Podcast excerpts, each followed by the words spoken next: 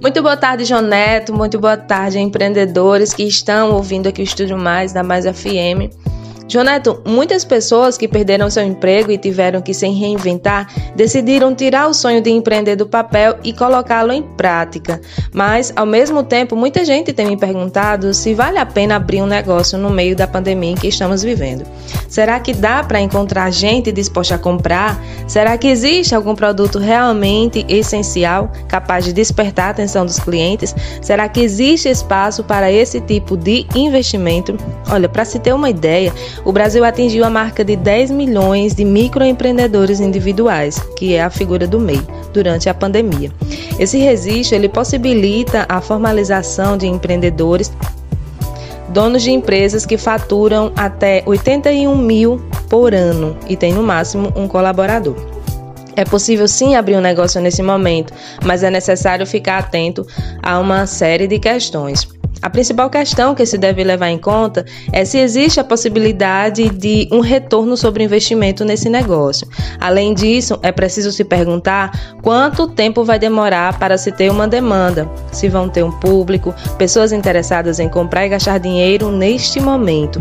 Por isso, os passos mais importantes são pesquisa de mercado, planejamento e um plano de negócio muito bem detalhado. A possibilidade de crescer durante a crise tem alguns segmentos que são chaves, são os segmentos ligados à área digital, de saúde e alimentação. Esses foram os segmentos menos impactados durante a pandemia mas você pode se concentrar em ideias de produtos e serviços que estejam de acordo com a nossa nova rotina de home office e isolamento social. Por isso, separei algumas ideias de produtos variados que podem ser uma opção para quem deseja empreender. No nicho de vestuário, você pode vender meias, pijamas, pantufas. Você pode vender também acessórios para dispositivos móveis, né, como teclados, mouses, suportes para notebooks, é, acessórios para videogame, joias, bijuterias e produtos da categoria de autocuidado. Pode vender também produtos para organização e decoração da casa, acessórios para cozinha, brinquedos e itens para pets acessórios para a prática de atividades físicas, pode vender também itens e ferramentas para hobbies variados e produtos para famílias com crianças pequenas. Muitos desses produtos você pode fabricar em casa mesmo. Mas tudo isso só vai funcionar com um bom planejamento. Para quem não tem uma boa análise, vale a pena esperar estabilizar um pouco mais. Mesmo que empreender possa ser uma boa forma de garantir a sua renda, é preciso ter cautela e comprometimento ao empreender para você não ir à falência.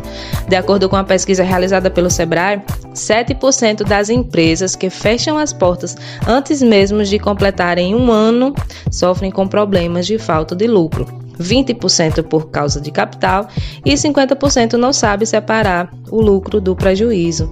Então, o maior erro é abrir um negócio sem estudar as perspectivas, né? sem estudar o mercado. Empreender pode ser uma boa solução, mas para isso é preciso estudar cada passo, sentar e fazer todos os tipos de planejamentos, imaginando todos os cenários possíveis e estar preparado para tudo. Com tudo isso alinhado e uma organização de caixa e gestão, a pandemia pode ser o momento ideal para você abrir o seu negócio. Aqui foi a Aline Amonielli, eu sou especialista em planejamento de pequenos negócios e estou com as minhas inscrições abertas para a minha mentoria Empreendendo na Prática. Então, se você quiser garantir a sua vaga, manda uma mensagem para mim no WhatsApp 83 99819 5686. 83 99819 5686. Eu encontro vocês aqui domingo que vem.